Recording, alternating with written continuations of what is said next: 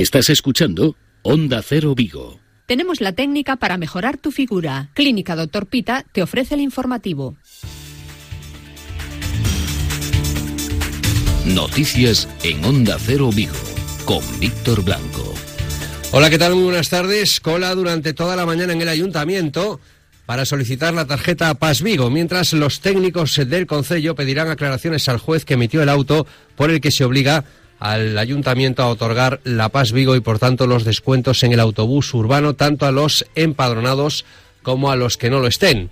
Caballero, el alcalde insiste en que todo obedece a un plan premeditado del presidente de la Junta. Esto es una estrategia de Feijo, porque además como Feijo no se va a volver a presentar, porque sabe que si se presenta pierde, quiere hacer daño antes de irse. Es en lo que está. Feijo no soporta que esta ciudad no lo quiera, y no lo quiere. No ven que no pueda andar por la calle. Nos vamos a Meteo Galicia. Augasa, la Mazda de Vigo le ofrece el tiempo. Alberto Romero, ¿qué tal? Muy buenos días. Hola, muy buenos días, ¿qué tal? Cuéntanos qué es lo que nos espera para esta tarde y también, por supuesto, para el fin de semana. Bueno, pues la verdad es que una tarde de cielos con alternancia de nubes y claros, luego del paso del frente que ha dejado alguna precipitación muy débil en general en casi toda Galicia, fue muy poca cosa, y temperaturas que están alrededor de los 15 grados ahora en Vigo, también en Cangas, y un fin de semana pues con un tiempo muy cambiante, con chubascos de tipo ocasional. Es cierto que tendremos algunos claros, se verá el sol, pero no hay que descartar pues que esos chubascos también sean los protagonistas en este último fin de semana de abril. Tanto el sábado como el domingo, tiempo revuelto. Sí, tiempo revuelto, el tiempo típico de la primavera, no en cuanto a temperatura porque va a estar por debajo de la media, pero sí en el estado del cielo. Veremos el sol, pero por momentos caerá algún chubasco, de ahí a que se ponga ese símbolo de nubes, sol y lluvia. Perfecto, un poco de todo. Muy bien, Alberto, muchas gracias por atendernos en directo. Lo mismo, gracias, hasta luego, chao. Augasa, concesionario Mazda en Vigo, les ha ofrecido el tiempo. El juzgado de instrucción número 8 de Vigo ha llamado a declarar como investigado al jefe de la Policía Autonómica de nuestra ciudad a raíz de la querella presentada por una agente por supuestos delitos contra la integridad moral y de acoso sexual y laboral en el contexto de una relación profesional jerárquica. Fuentes conocedoras del caso han explicado que la querella de la mujer surge de diversos comentarios improcedentes en un contexto laboral por parte de su superior, así como de ciertas conductas laborales que denotan la existencia de un acoso laboral o moving y discriminación respecto a otros compañeros. Citado como investigado el jefe de la Policía Autonómica de Vigo. Y más en Crónica de Sucesos, Luis Herrera. Así es, dos detenciones practicadas por la Guardia Civil que ha detenido en la comarca de Omorrazo al responsable de un concesionario que supuestamente habría defraudado algo más de 640.000 euros, había perjudicado a más de medio centenar de personas. Según las investigaciones de la Guardia Civil, los clientes acudían a comprar un vehículo a este concesionario. Al gestionar su adquisición, el administrador copiaba la documentación del comprador para después utilizarla en otras operaciones de financiación sobre el mismo vehículo en otras financieras diferentes. Como digo, este hombre ha sido detenido en Homorrazo. Hay eh, afectadas varios eh, vecinos de esta comarca, pero también otros eh, propietarios de automóviles de otras provincias gallegas. El detenido al que se le acusa de la comisión de los delitos de estafa, falsedad documental, revelación de secretos, alzamiento de bienes, ha sido puesto en libertad. Una vez informado de los hechos investigados, deberá comparecer ante la autoridad judicial cuando le sea requerido. Y señalar también que la Guardia Civil, en este caso de Bayona Nigrán, ha investigado penalmente a un vecino del municipio de Bayona como presunto autor de un delito de incendio forestal debido supuestamente a no haber tomado las medidas de precaución necesarias en una quema de rastrojos. El incendio ocurrió durante la tarde del pasado miércoles en un terreno forestal del lugar de sus torres en la parroquia de Baredo, en el municipio de Bayona. La rápida intervención de los medios de extinción permitió que tan solo se quemase una pequeña superficie de monte bajo y arbolado. Faltan 15 minutos para las 2. Diego García está en el control técnico.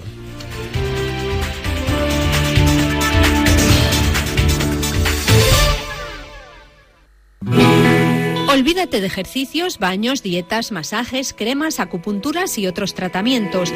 La única posibilidad de eliminar los depósitos grasos que deforman tu figura es la liposucción.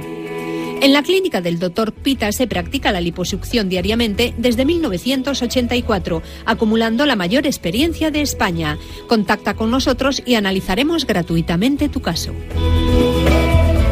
Noticias de Vigo con Víctor Blanco. Para muchos eh, se inicia el puente o está a punto de iniciarse el puente del primero de mayo. La Dirección General de Tráfico prevé más de 669.000 desplazamientos en las carreteras gallegas, lo que supone casi un 10% de los más de 7.400.000 movimientos estimados en la red viaria española durante este puente festivo. Mucha prudencia.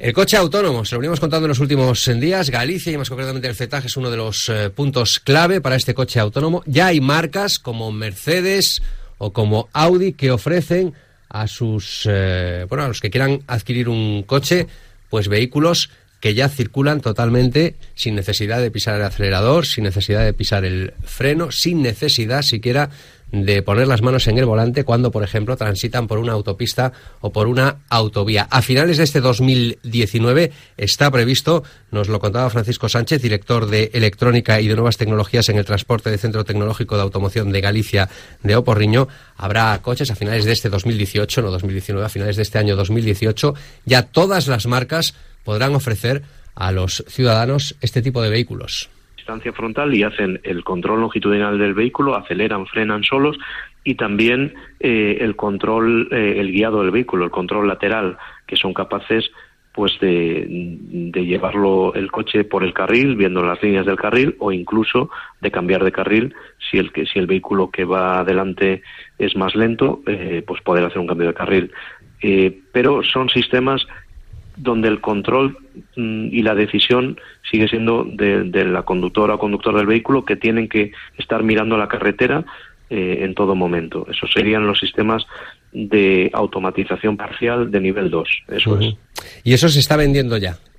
Efectivamente, hay diversas marcas como Tesla, Mercedes o Audi que ya lo ofrecen pero prácticamente todos los constructores están a punto de sacar sus primeros sistemas de nivel 2 al mercado. Bueno, este es el nivel 2 que ya va a salir al mercado, que ya ha salido en algunas marcas. El nivel 3 sería aquel en el que ya prácticamente no hay que estar pendiente de la carretera y en eso es en lo que se está trabajando ahora y eso se necesita, por ejemplo, el 5G instalarlo en todas las carreteras. Esto se instalará si sale adelante un proyecto que maneja ahora mismo el CETAG con el gobierno español y con el gobierno portugués y también con otras empresas privadas, financiado por la Unión Europea. Entre Vigo y Oporto se crearía en la actual autopista una, digamos, un vial para que todos aquellos que quieran investigar sobre el coche autónomo puedan utilizarlo, sean universidades o sean empresas eh, privadas o sean las propias marcas y también se supone que enseguida, en cuanto se ponga en marcha, pues Vigo-Oporto será uno de los primeros recorridos que se va a poder hacer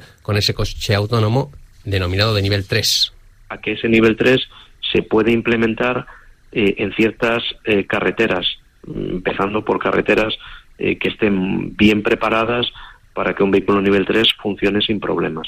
Y seguramente la legislación y, la evolución lógica hará que se permita nivel 3 en países eh, con carreteras bien preparadas y en las carreteras de esos países eh, que estén bien preparadas para, para, que el nivel 3 funcione sin problemas. Mm. Supongo que las primeras, por ejemplo, serían ese corredor Vigo-Porto.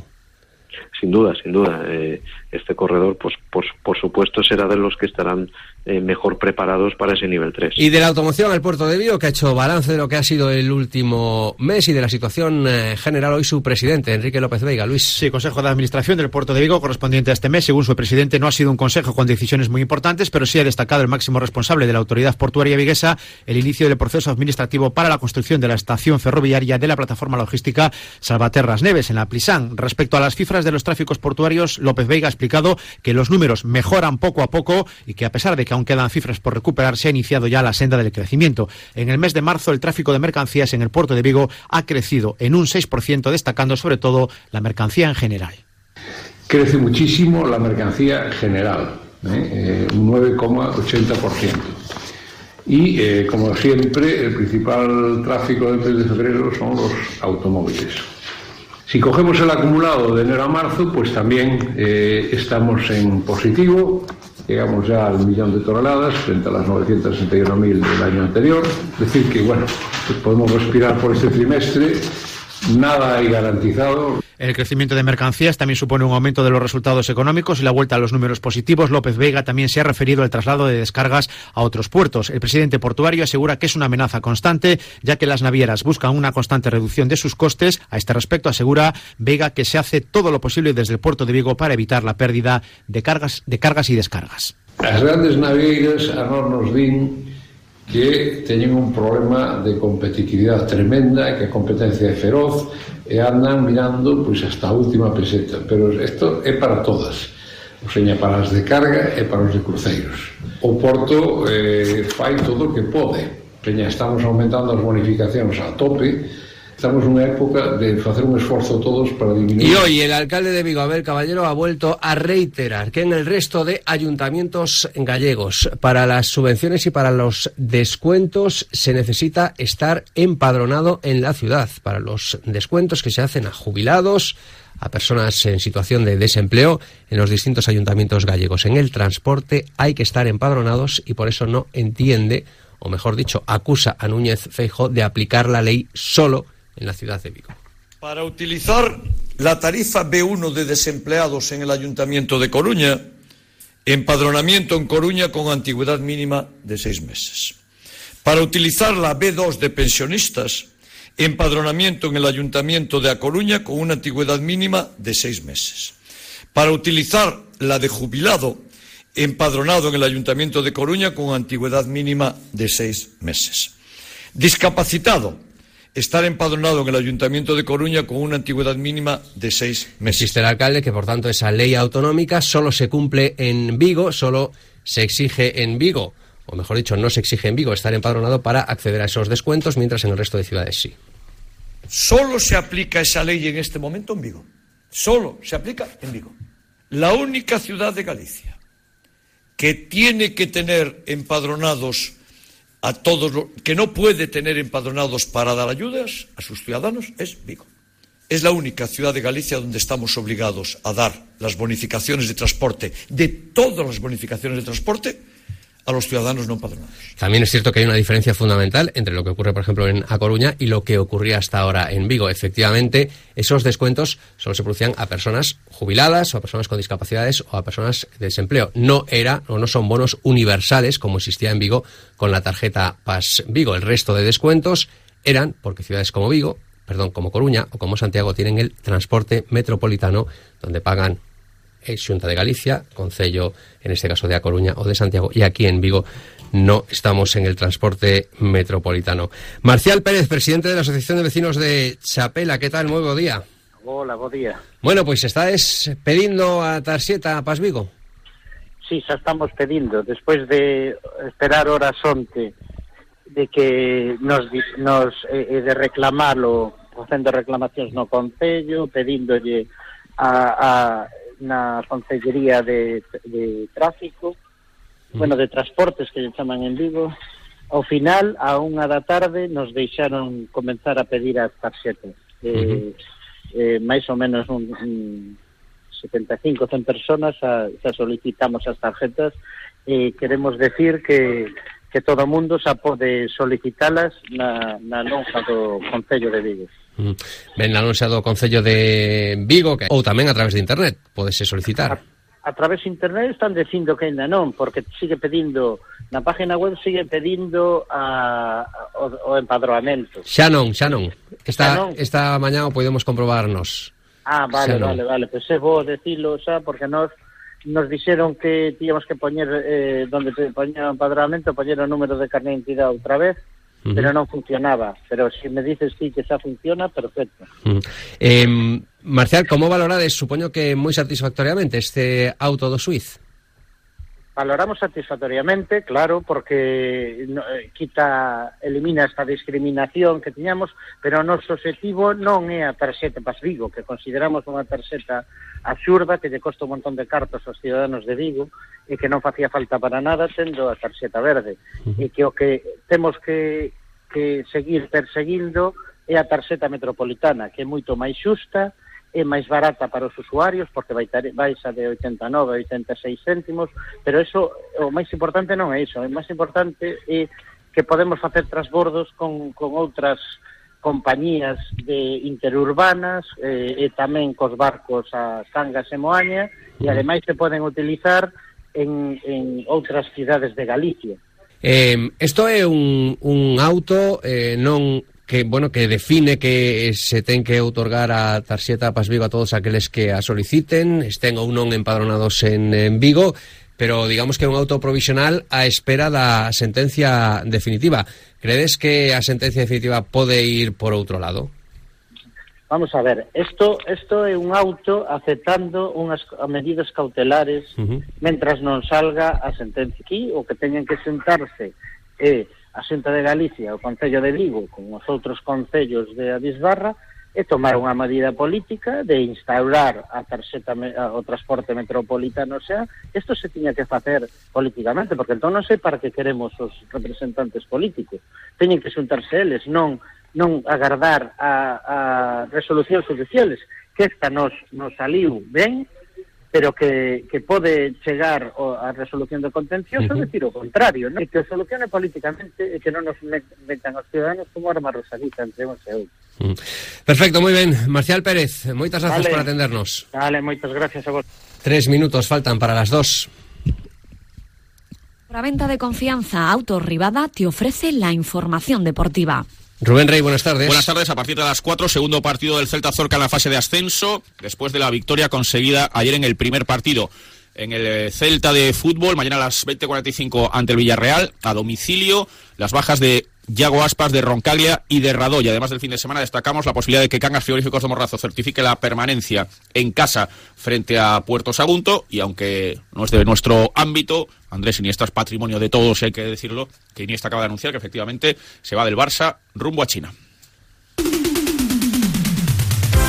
En Autorribada tenemos el coche que necesitas y si no, te lo buscamos. Más de 150 vehículos en stock seminuevos, garantizados y financiación a tu medida. Visita nuestra web autorribada.com.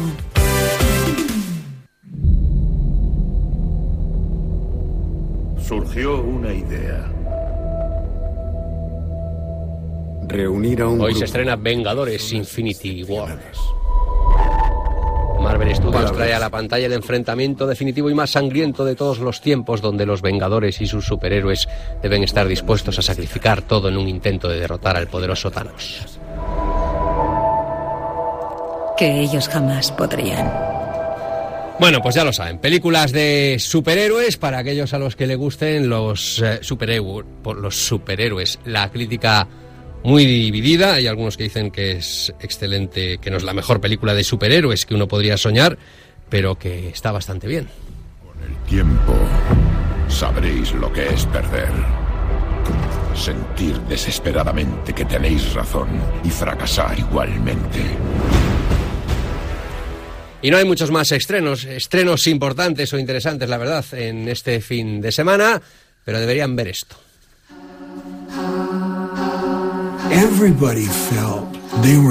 Esto no está en el cine, está en Netflix, se titula Wild Wild Country, es un documental de seis episodios sobre algo que ocurrió en los años 80 en el estado de Oregón. Todas las imágenes, todos los testimonios son de personajes reales, no hay actores, todo es tan real como la vida misma y eso es lo fascinante, eso es lo extraordinario de este documental. Si no tuviésemos la certeza, si no hubiese documentos de que demuestran que esto existió, creeríamos que estamos ante una obra de ficción, ante hechos imaginados por un extraordinario escritor.